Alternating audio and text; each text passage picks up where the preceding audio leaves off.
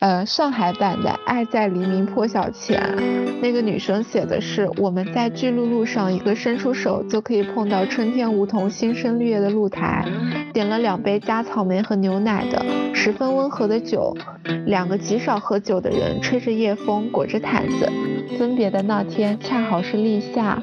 那年的夏天，突然迷上你，我发起进攻，你没有拒绝。Hello，大家好，欢迎来到不学无术，我是西西，我是鱼仔。这期节目呢，只有我和鱼仔，我们两个人来跟大家聊一聊过去二零二一年一些让我们比较上头和心水的一些荧幕情侣。但是我我觉得鱼仔，你其实就跟我比起来，你好像没有那么。喜欢看这些爱情电视剧、电影之类的，对吧？我平常可能看短视频比较多，所以说我没有就是一大块的时间去看电影跟那个电视剧。但是我发现一个很有趣的现象，就为了准备这期节目，嗯，我是有在想，哎，我这一整年我都看了哪些？就除了国产的这些中文的电视剧、电影。呃，我当时列下来了，然后我在想，那我也看了挺多，嗯，在美国院线的电影啊，还有 Netflix、Disney Plus 这些上面的流媒体的，然后我发现，就是海外的这些故事剧集，好像核心都不是爱情，所以就也没有让我，嗯。想到他就就主要想到爱情，或者想到里面男女主的感情线，就都不是这样，是其他的元素让我追下去啊，所以就觉得挺有趣的。真的，就是我当时看，我二零二一年也看了很多院线片嘛，但是印象深刻的好像都不是爱情，可能都是其他类型的电影。我记得，因为之前我们有在聊选题的时候，我们不是说想聊一期那个 crush 吗？而且我我们俩私聊很多都是围绕着，就是生活。生活中的这些爱情的这些烦恼啊什么在聊嘛？然后最近因为爱情神话，也觉得就是爱情不是只是限定于年轻人，或者说小少男、小少女，就是所有人都值得拥有美美的、甜甜的。所以咱们其实这期主题是爱情，但是载体是荧幕上的一些就是影视综相关的，但是我们想表达的是自己对爱情的一些看法。对，对可以在聊的过程中融合进去，大家对生真实生活中对爱情相关的亲密关系相关的一些思考。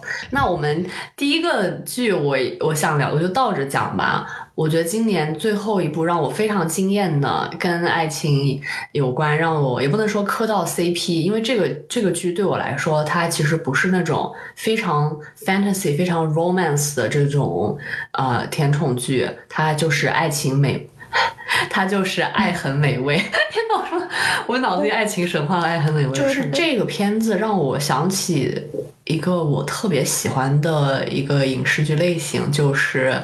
Sitcom 就是爱情轻喜剧，就是比如说美国那种《老友记》啊，《老爸老妈浪漫史》，对他，因为他们的主要的一个基点是喜剧，就是需要有很多的那种嗯喜剧搞笑的幽默的桥段啊段子啊把它支撑起来，然后《爱很美味》就很好笑嘛，对吧？很多时候对。它是喜剧先行的，然后同时他人物又要做的就是在喜剧这样一个相对。不那么真实的一个包装之下，又要去展示非常写实的人物性格，然后每个人他一定是，嗯，能够去代表社会上真实的一类人，然后有这样鲜明的缺点或鲜明的优点，然后他们结合起来，大家的优缺点碰撞，然后就是制造更多的浪漫或者说喜剧的一些元素和组合。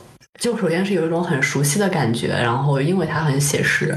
现在的这种古偶就不说了，古代的这本来就该悬浮，我就能接受，但我特别受不了现代的甜宠爱情剧特别的悬浮。嗯，就是就是那是一个 balance 吧，你也不能要求说现代偶像剧对吧做现实主义。但是有的时候就太假了，假到你都没办法去相信，这根本就不是 not even close，就是我们真实的生活，我就看不下去。然后这个我觉得就特别的真实，它好像印证了就是我对国内的一些从新闻上呀，从朋友啊，从家人口中就到底是一个什么样的状态，然后被展现出来，然后我就看得津津有味。是的，是的，我觉得这里他的那个人设就真的非常真实，就。就是像事业佛系啊，然后性格就可能是我看到有一个说她没有亮点的普通女孩，不像就其他的女性群像剧。你有没有看过《欢乐颂》啊？然后那里面她可能会塑造像女强人安迪啊，还有那种古灵精怪的富二代，就曲筱绡那种形象，那种都特别讨喜，就可能很多女生会比较喜欢。然后呃，刘静之所以就是不被大家喜欢，可能是因为它就是啊太普通了，就没有什么戏剧化的色彩。这也是我刚才想的，说这部剧里我好像没有特别上头的角色，是因为我之前看其他的那些女性剧，她们就就是人设特别完美。嗯，就是大家的不同的喜好吧，像我们之前聊恋综的那一期，嗯，就是我当时说这个大家在综艺里面谈恋爱谈的也太假了，但是。很多人就是喜欢看 这个这种 fantasy，然后这种极致的浪漫，因为生活也很苦嘛，然后生活也没有那么好，呃，很多期待和幻想，我们就是要在电视里面看到这些绝美颜值的 哥哥姐姐们来帮我们展现出来，让我去做一个童话的梦。就这个我是完全理解的，嗯，就是我我对爱很美味的这个偏好偏爱，我觉得是因为它。比较独特，而且它是更少见的，就是像那种童话故事的现偶太多了，但《爱很美味》这样的是像独角兽一样，所以我让我就是很眼前一亮吧。刘静这个角色，其实刘静这个他这个 CP 里面，我喜欢的是那个宋超，就是那个完美 帅气富二代那个高富帅。对，你不觉得他是这个里面就是最完美的人设吗？对啊，他是的，不写实。就是很少有那种知道自己是高富帅，但是又看起来不自知，而且还特别专情、特别专一的这种很少的。根本就我我是从来没见过，而且他还是在美国生活很多年，然后而且是就是那种顶级的高富帅，就他不是普通有钱，感觉是超有钱，然后还是还是处男初恋，然后这么专情，离谱就 impossible 好吗？对 对对，这个是最假的。那。你怎么看？就是方心这样子，就是萌萌软软，然后美女的，我觉得她和你比较像吧？啊，我我我不是吧？我我其实看她的时候想的是，呃，其他的就是那种朋友，就是那种哇，从小就很好看，因为她的人设是班花嘛，一帆风顺，然后性格也比较的软软的。就其实我不是这种，完全没有代入感，我是看刘静更有代入感嘛。但是方心。这种女生，我觉得还是挺幸运的，就是应该是从小到大会被保护的比较好，所以说第一次遇到就是那种前夫婚内出轨的时候，应该会崩溃。我当时看到这个角色，呃，觉得也很真实，因为身边确实是有这样的人。但是他是不是在后面就是会展示出自己呃有见解、独立的一面？对，方心，你错过了他最华彩的，就是最后几集，他直接就是他是这个剧情负责爽文的大女主的那个。他前面不是被呃一个油腻男老板性骚扰啊，然后被公司同事欺负啊，各种，对吧？然后他后面是直接逆袭，然后打了一个特别合理震撼的翻身仗，就是爽翻了，就然后成长也非常明显。爽方心是个人成长在职职场和他个人的内心方面三个人里面成长，我觉得。最让我感动也是最最顺畅的，就方心和夏梦我都特别喜欢，就是我在他们两个身上，嗯，就集合集合起来看到我自己的影子。就是我也是那种从小可能 大言不惭的说，就是很多男生追，然后就自己也觉得自己是小公主，然后也也我能够非常清晰的认识到，就是因为可能你长得还不错，然后就很收获很多绿灯，但同时也有很多困扰。所以当方心她因为很漂亮，对吧？大家都宠着她，但她同时也所有人把她当花瓶，然后。然后夏梦的话，就因为我我也是挺挺好强的吧，呃，当然没有他那么夸张，我也没有他那么优秀，但是就是性格上面，我也是可能就是挺希望能够让就是对自己标准也比较高啊。我其实呃刚开始看他们吵架，就是他跟王继冲吵架的部分，我是觉得他确实过于强势了，所以还准备说讨论一下这个问题。就如果你呃在他那个处境下，你要去怎么解决就是和男友之间的矛盾？因为这确实是一个女强男弱，好像啊看起来不符合两个人的交往逻辑啊，或者是所以这种情况下要怎么办？还是说你也不会去接受这样一个女强男弱的设定？你还是会希望自己的男朋友就更优秀一点，就能够带你的那种？就曾经的我是你刚刚说的第二种情况，就是我觉得我的就是我的另一半一定要比我更优秀更强，这其实还是内心传统的对男女分工和男女的这种设定的一种刻板印象吧，对吧？你就觉得男人一定要让你依靠，但是近几年我这个已经就是基本上看开了，而且也没有必要，就是如果一个男的他什么方面都比你强，嗯，同时。尤其是事业上面特别有上进心啊，什么就是世俗上那种成功啊、努力啊、工作，那他然后你又要求他就要要对你特别专情啊，对你特别温柔，生活上体贴你，就这是个一个很大的矛盾点，就基本上是不可能兼得的，所以你就是要想清楚。呃，这个问题，然后女男生对女生有的时候也会有这种矛盾的这种不切实际的要求，所以我现在没有说一定要男的要怎样，但是看这个剧的时候，开开头我也跟你一样，就觉得夏梦她就是很不会处理。首先，为什么家里面搞得像工作场 工作场一样，对自己男朋友就疯狂使唤，然后他反正就是在我看来，他的这种亲密关系的交流是很有问题的。当然，王继冲也是很很幼稚，就是很好面子。他们两个人问题都很大，所以后来就分手，那也完全 make sense。但我更喜欢夏梦的，可能是她就是个人的那种，呃，就是因为她很虚荣嘛，她很想很很要强，然后她就很喜欢撒谎。你看那个，你看到了吗？对，我看到了。其实那个我也挺不能理解的，因为感觉好累啊。就你撒了一个谎，你要一直的去圆它，还不如就早一点坦诚，因为迟早要面对这个问题。是是是，那那块我觉得更多的是为了喜剧效果的一个服务吧。确实。对对，但是能，我是能够 get 到，就是这样的人非常的多。然后因为你很虚荣，因为你很要强，然后你就会下意识的撒谎。就这也是一个很现实的一类人，所以就也挺挺真实描绘的，挺有意思的，而且完全是 make sense 的。就是爱撒谎这个事儿，一定就是夏梦干的。他方心，方心是那种绝对不会撒谎的。是的，是的。对，刘静也不会。所以我觉得他们那个编剧对他们人物的这种把控，真的是细节非常到位，非常的有趣和真实。一对的就是方心和张挺。张挺第一次见面见了方心，就像一见钟情一样，被她美貌吸引，然后看着人家有点饿不舒服低血糖，就立刻回去做了个什么面包，而且是那种就是符合他那种过敏体质要求的面包送到家门口。这个真的会存在吗？我当时觉得好扯。这个我倒是相信的，就是你要相信美女的魅力。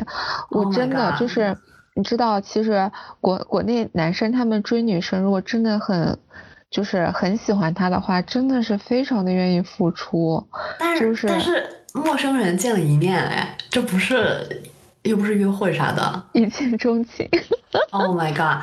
行吧，我是当时我也被戳到了，是因为她前夫太下头了，就是我很不喜欢她前夫，然后就这个时候，这个时候就特别希望有一个天使来拯救他，因为看他就是又不会做饭，然后就是又买不到外卖，感觉特别可怜，然后这个时候就有一个人雪中送炭，我就觉得啊很好，就很希望是这个人。嗯，好吧，我我当时倒没有希望有人来拯救他，我当时就觉得，放心，你呢自己能不能争点气，支棱起来？你怎么这么大年纪连饭都不会做？对，当然好嫌弃他。对，为什么不能自己做饭呢？对，其实我就是因为我不是自己挺能带入芳心的嘛，所以我当时带入了自己，就是我意识到芳心这种情况，她被保护的这么好，一直傻傻的做公主，然后被男人骗。嗯，然后从小到大也是被男人围着长大。就她其实最需要的不是另一个男人来拯救她，她是需要自己 单身过一段生活，自己支棱起来，让自己变强。对，所以其实我当时就内心是觉得别再有男人，但是那是一闪而过了，因为我知道这个爱情剧它肯定还是会有男人来的，然后这小哥哥又很 帅，我就原谅了。肯定是他。嗯，而且这个跟个人审美有关吧，就除了他长相，我觉得还不错。嗯，提到张挺，我其实后面也有很多迷惑的地方，就比如说，我觉得张挺是非常喜欢方心的，但是后来在相亲角的时候，他并没有把玫瑰给方心，而是给了另外一个人。然后去做面包的时候，就做蛋糕的时候，又觉得他对他非常的体贴。然后，但是他那个时候又有女朋友了，而且感觉两个人的关系就也扯不清。当时我是非常迷惑的，我特别讨厌这种男生，就是那种啊不说不说明，然后啊让女生就是会错意，然后跟你又很暧昧，啊我特别讨厌这种。嗯，嗯可是这就是生活中最常见的人呀，而且不光男生这样，女生也这样呀。那块儿确实是，嗯，他也是拍的让大家很疑惑吧。但是我是能够从后面的剧情，包括对张挺这个人的一种理解，他他首先是一个非常非常自卑的人，他觉得方心就完全是一个不可触及的一个遥远的一个星星，他根本就。配不上他，所以他在相亲的时候，因为他太自卑了，所以你就觉得你都没必要去做这种这种尝试，就直接给了一个他觉得更可能自己触及到的一个人，就是那个郝家峰，也是后来那个捞女嘛。嗯，然后在面包房的时候，张婷她就是一个暖男吧，他好像对所有人都很温柔，所以他当时是有点中央空调那种感觉。但但但这方心确实又是大美女，然后。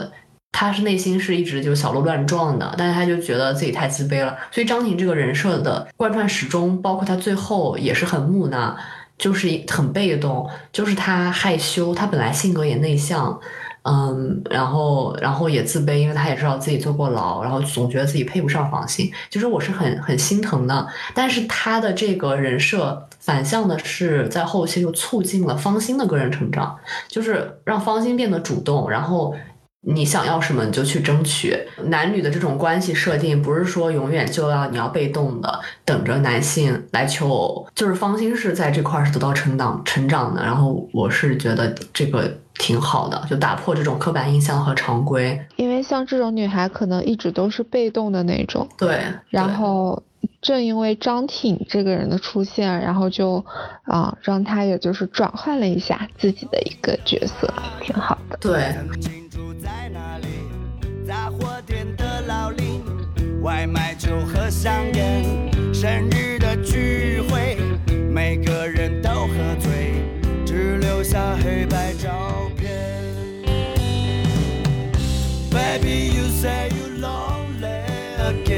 行，那爱爱很美味，对这个主要是就是我比较上头吧，然后也不是说磕 CP 磕的死，而是。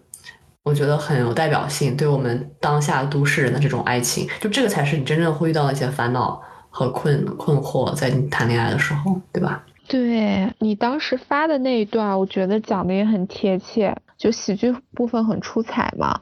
然后都市男女群群像的描绘就是又幽默又真诚，就这个我非常赞同。我其实，嗯，像张含韵、王菊还有李纯，他们都不算是那种流量的演员嘛。因为我也是看那个《创造一零一》嘛，然后像王菊当时就争议还挺大的，她的那个性格就很鲜明，就选演员还挺挺合适的。对王菊，嗯，太出彩了，在这个里面，而且好像王菊是最早被定下来的。对对对，然后张含韵也是，就是可能年少成名，就当时超级女生，那个时候才十六岁，然后一直就那种甜美的形象，但其实在这个剧里，她也演出了就是自己的那种成长的变化，以及她后来参加浪浪姐，好像表现也特别好。但这部剧其实没有大火呀，这部剧不算爆。对对。对对对，好像后来我发现，哎，最后也只有就是朋友圈里的，就大家觉得好好看，然后就看的人觉得非常好看，没看的人就完全不了解。对他这个绝对不算真的出圈，然后数据也不是很好，他那个而且豆瓣评分也很低。啊，我看 豆瓣上好像还挺高的，就只有八点一还是八点二？啊，八点一应该。大家算蛮高了耶！哇，我在他乡也是八点二分，因为当时看这部的时候就想到了那个我在他乡，就是在北京拍的，也是那个讲都市女性的，就很写实，呃，也有中关村的场景嘛，就跟我当时的工作地点也很近，所以就每集都破防。有一个乔西城跟简一凡的，然后乔西城他就是是属于那种办公室恋情。印象比较深的是，因为那个简总是他的上司嘛，就一般来说，上司和下属之间其实要避嫌的。然后当时他们也是先是地下恋开始的，所以就是这个片子更打动你的也是，就是还是职场这部分发生在职场中，所以就是呃掺杂了这些元素，让我非常的。喜欢这对 CP，那结局是什么？他们俩在一起了？那他们啊，对对，工作呢？他们在一起了。呃，这个结局是过年的时候，他们就是三个女生是在老家过的年，然后一起就是泡汤，因为东北有那种大澡堂子嘛。我还挺喜欢这个结局的，就他嗯把爱情抛掉了，就是把姐妹之间的友谊。就是又放在了前面，对对对，然后又是那种大团圆，然后又有过年的喜庆，就觉得啊，非常的幸福，就很感动。爱情也不是说，呃，生活的全部。咱们作为一个在都市打工的女青年，就是，呃，无论是感情啊。友谊啊，工作啊，生活啊，都要雨露均沾。我在他乡其实还有一对 CP 也是很好聊的，就是有叫沈子畅和许岩的。然后，呃，他们之间的矛盾在于，就是沈子畅是北京土土著，就是他是。北京本地人，然后其实我们的刻板印象啊，就是北京本地人他比较懒嘛，因为有房嘛，就可能就不需要奋斗和努力，就可能有一些好吃懒做。然后在这里，这个沈子畅也是这样的人，但是许岩他是从外地过来的嘛，而且他非常虚荣，就是那种啊喜欢买包包的那种女生，她就很想在北京买房，然后但是呢。就是呃，男朋友就不够努力，而且也是就是那种小学老师也赚不到什么钱，但是他就男生就想要一种安逸的生活，然后女生就希望对方能攒钱，对方能省下钱。然后最后两个人分手了，我也哭了。我就觉得他们其实是真的相爱过，但是两个人的对未来的规划完全不一样，性格也不一样。就算真的很喜欢彼此，但是，呃，也是没有办法的，就只能分开。当时也挺遗憾的，就这个可能就关乎到，就是说，呃，恋爱的时候，就尤其要考虑结婚的时候，两个人就是对未来的一个规划。我自己的亲身经历也是有过类似的，就是你跟你的对象想要的东西不一样，因为你们性格不一样。我发现哦，就是越是你找找另一半，你找跟你性格互补的，越容易出现这样子的问题。就是最开始他吸引你的点是一些你自己没有的特质。嗯，但是等你们真的在一起度过那种新鲜期、激情期，可能之后就是矛盾也会由此出现，因为你们性格不一样，你们的一些浅层的看待世界的价值观可能不一样，就会导致最后大家对一些事情的要求和期待和付出结果也不一样，然后就变成矛盾，然后可能就走不下去。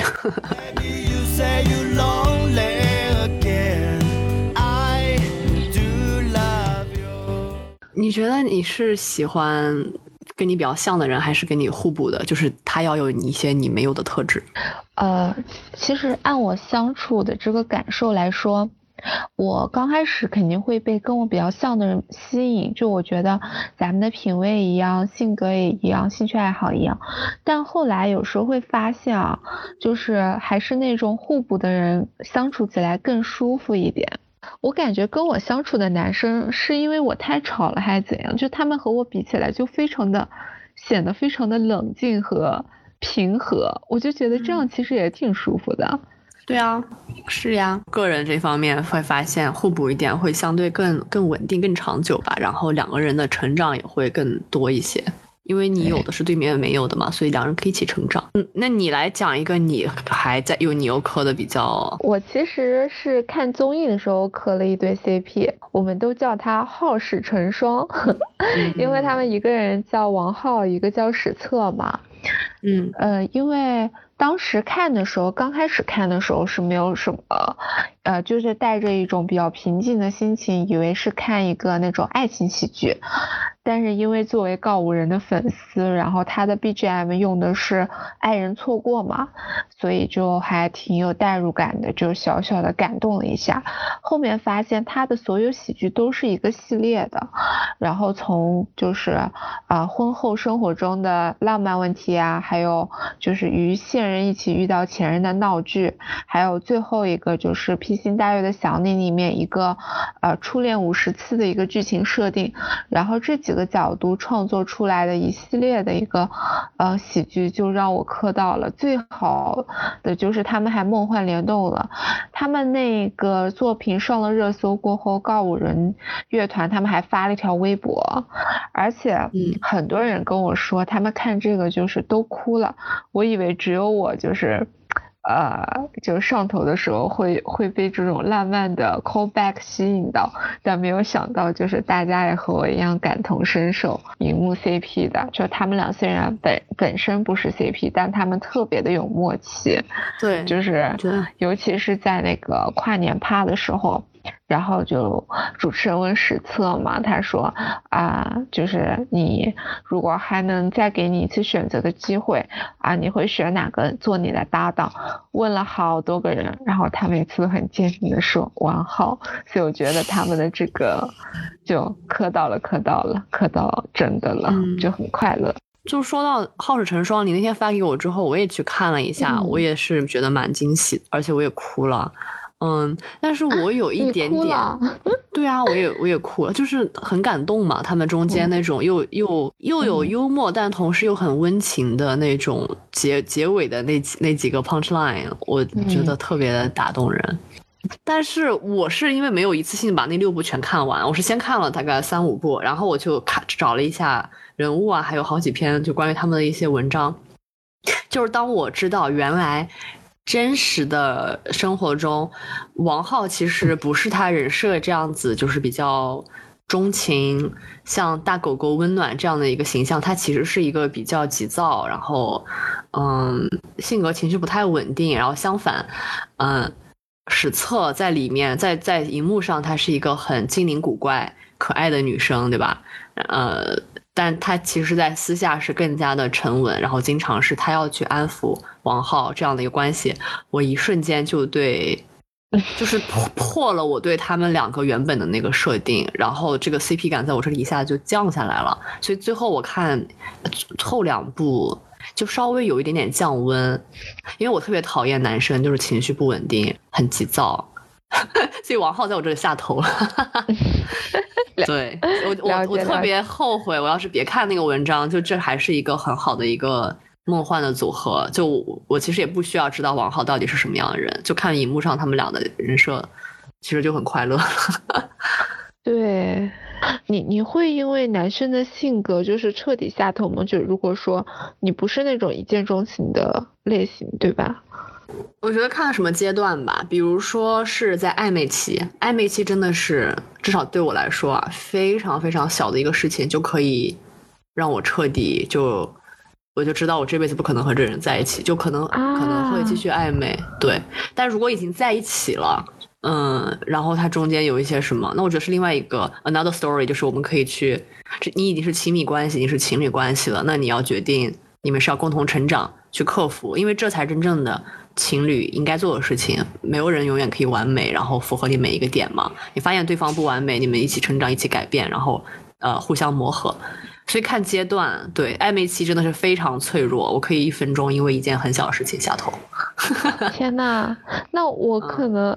哎，我好奇怪啊！其实，我我就是一见钟情过后，有好多好多的细节都会让我下头，可能下头无数次，但是就是呃，一想到第一次见的样子，然后就不愿意下头，就开始自欺欺人。我就是那种，就我不会因为性格下头。我我同意你，就是第一次见的样子，那种 crush 真的是能够给你很长时间的动力。我也有，我也有，我也有，但那个其实挺虚假的。就第一时间的那个情感，其实更多的是你内心的一种情绪，而不是那个人他本身真正实时的一个状态，你懂我意思吗？对对对对，然后就了解了过后，其实觉得嗯，可能可能就也不合适，然后就也不是我想象中的那样样子，嗯，但就是不愿意去面对现实。你为我心碎，我为结束，我们就告别。嗯，然后说到磕的最狠，那我觉得我今年磕的最最最狠的，就是在所有的剧里面，那我肯定是《山河令》。但这部剧，这部剧感觉是不是已经下架了，在国内？应该看不了吧？不过咱们第一期不是聊的蛮多的吗？对对对对对，就真的可以回去爬楼，爬到我们不学无术的 开篇之作。开篇。但简单说，我其实不腐。你是腐女吗？啊，我不服，我也不服。但是我有很多 gay 朋友，我还蛮喜欢跟 gay 玩的。我觉得这是两件事情，你你想跟他跟就是有 gay 蜜和你喜欢看男男爱情，对这个是不不太不太一样，因为很多时候 gay 蜜他们就是像姐妹一样，然后又有一些男性的视角，所以他们是就很聊得来和和我们，但是男男爱情 就还挺挺不一样的，嗯，反正《山河令》这对就是周子舒跟克勤，我觉得。就是我这样一个直女，真的是在今年春天就克拉了，而且美工强瘦，这个其实我觉得放在我不知道放在男女可能就不不适合了，美工强瘦，对吧？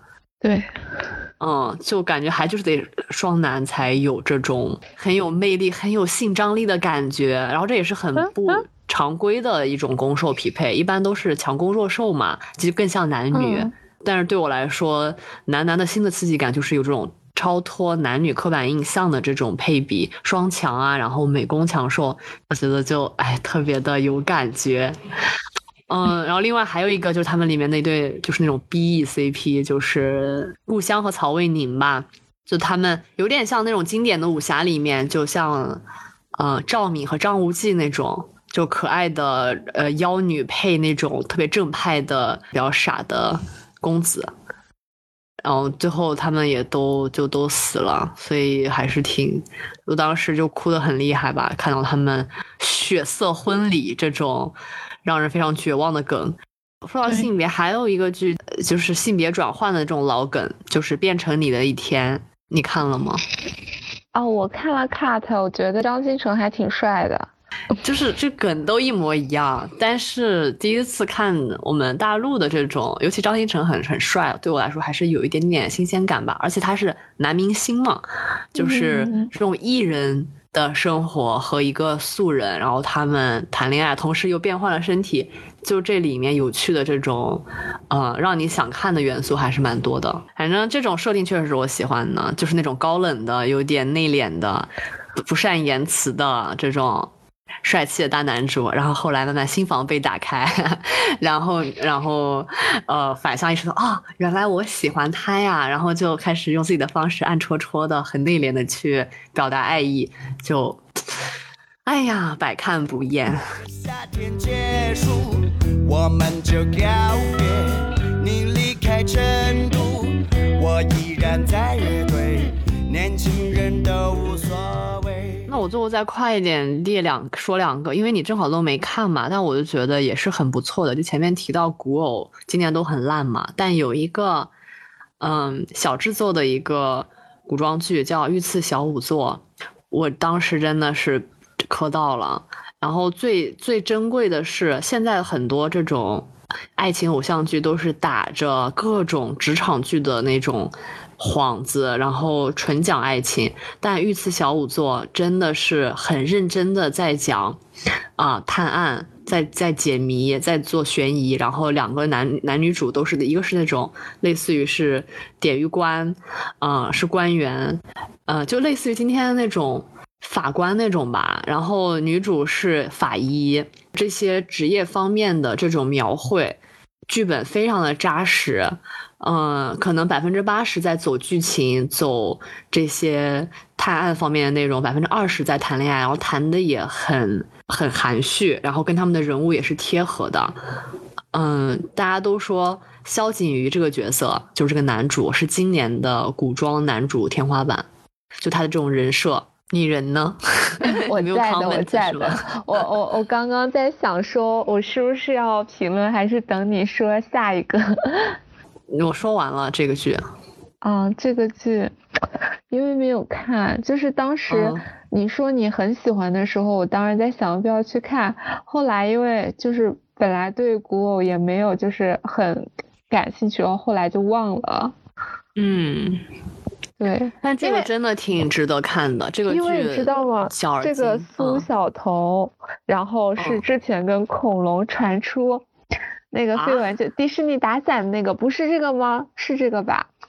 然后所以我我知道这个剧的是我们之前不是还吐槽过吗？说啊恐龙就是跟一个女演员，然后就是去迪士尼约会被拍，然后大家就在说是谁是谁，然后我当时就看到了这个剧，然后他们说是他女主，这好吧？好吧，我我这。哦，这两个演员我都是完全不认识的，在我看来就是新人。但这个女主，她就苏晓彤，她长得很可爱嘛，就非常的讨喜的这种圆圆的、顿顿的，对对对，也不是那种很疲惫的，让我很不喜欢那种网红脸。然后男主很吃这种女主的，就是长相。我但事实上，现在古偶主横行的是那个鞠婧祎啊、迪丽热巴、那个娜扎这种，就是传统的。我以为是赵露思、苏晓彤这种。No，赵露思她是那种网剧小甜剧，不是真正的那种大制作的古偶。大制作的那种古偶就还是不太行。你看大制作的古偶还是什么杨幂啊？哦。对，热巴这种大美女。嗯，所以在那种看多了也腻嘛。我看到苏晓彤这样子的，嗯，而且这个剧的制作精良程度比陈芊芊、比那个赵赵露思演其他那些高太多了。就这个的剧本真的是拍案叫绝。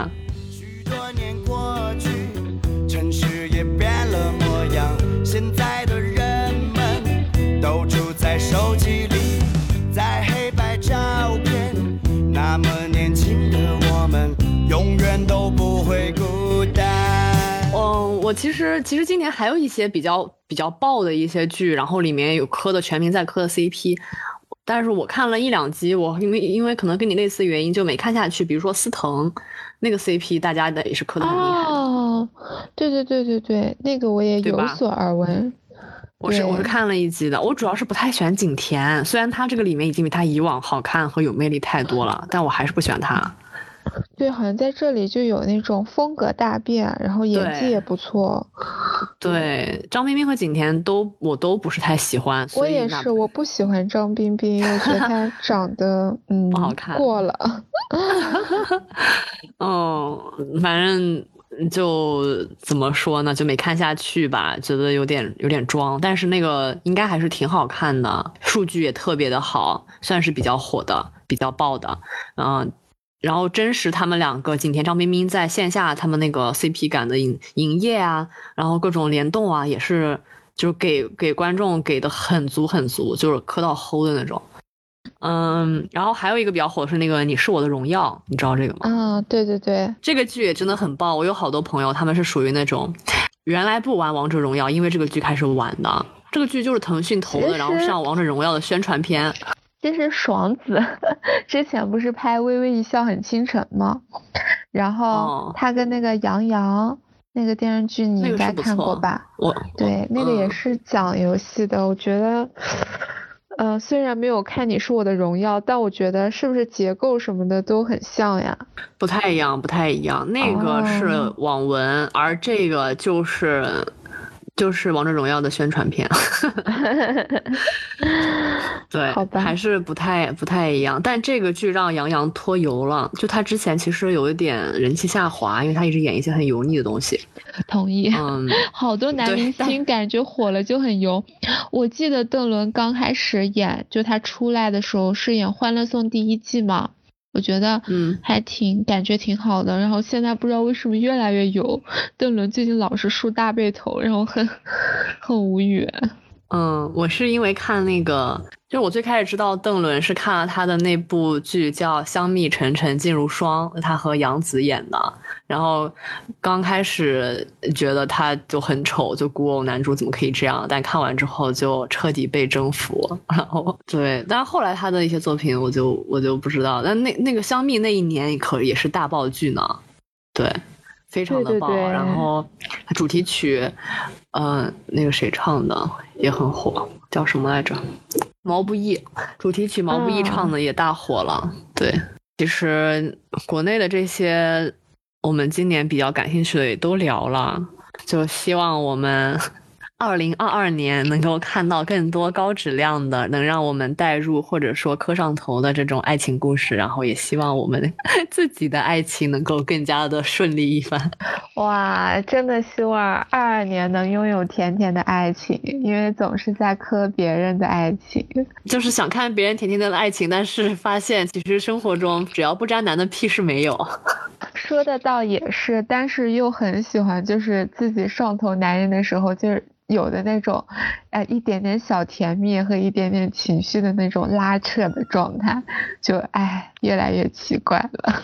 我们之前还说要聊 crush 的，但是又觉得聊自己的话就很容易被，呃，亲朋好友听到到，就被 crush 听到，那怎么办？那这个就是一个不可破之局啊！我们怎么样才能聊呢？因为其实蛮蛮多播客节目他们会聊这种比较大尺度的，或者是平时不方便聊的话题，然后这也是其其实实听众愿意听的。我想了想哦，就就除了呃你正在 crush 的，可能之前的他们都已经不 care 了，可能也不会听。但是呃，我之前觉得就是上海是个很浪漫的城市，之前在豆瓣小组里，豆瓣有个专门的小组叫做“我今天遇见一个 crush”，你知道吗？然后我当时就看到一篇说是他们在巨鹿路上。我是很容易被浪漫氛围影响到的一个人，就嗯上海很多街道有很多梧桐树嘛，然后嗯它又非常的就那种小资风格，路边都是咖啡店啊，然后酒、嗯酒吧，就是你可以喝酒喝到很晚，然后就天气也很好。就我当时是觉得啊，上海的这种氛围很好，但是那一天我在北京也有一点。觉得是因为是五月底嘛，五月底六月初，然后北京的清晨也是很浪漫的。我很喜欢在夏天，我特别喜欢夏天，很希望在夏天有浪漫故事发生，然后自己内心戏也很足。确实是很浪漫，我觉得可能真的要找到一个能够和你一样，然后有这样的一个浪漫的心和浪漫的双眼，然后愿意跟你一起去记录、分享生活的这样的一个人吧。你知道我上一次有这种类似的很嗯甜的少女对话什么时候吗？嗯，高初中高中吧。就我真的已经好久，哦，我是很 appreciate，就是你能够到现在依然保持这份这种少女的纯真的，我觉得这个是很很珍贵的，因为大部分人就已经没了。然后，如果我们的听众朋友们还有一些推荐给我们的 CP 或者是爱情故事，也可以在评论里面给我们留言。好的，那今天的节目就到这里吧，再次感谢大家的收听，我们下期再见，拜拜。拜拜。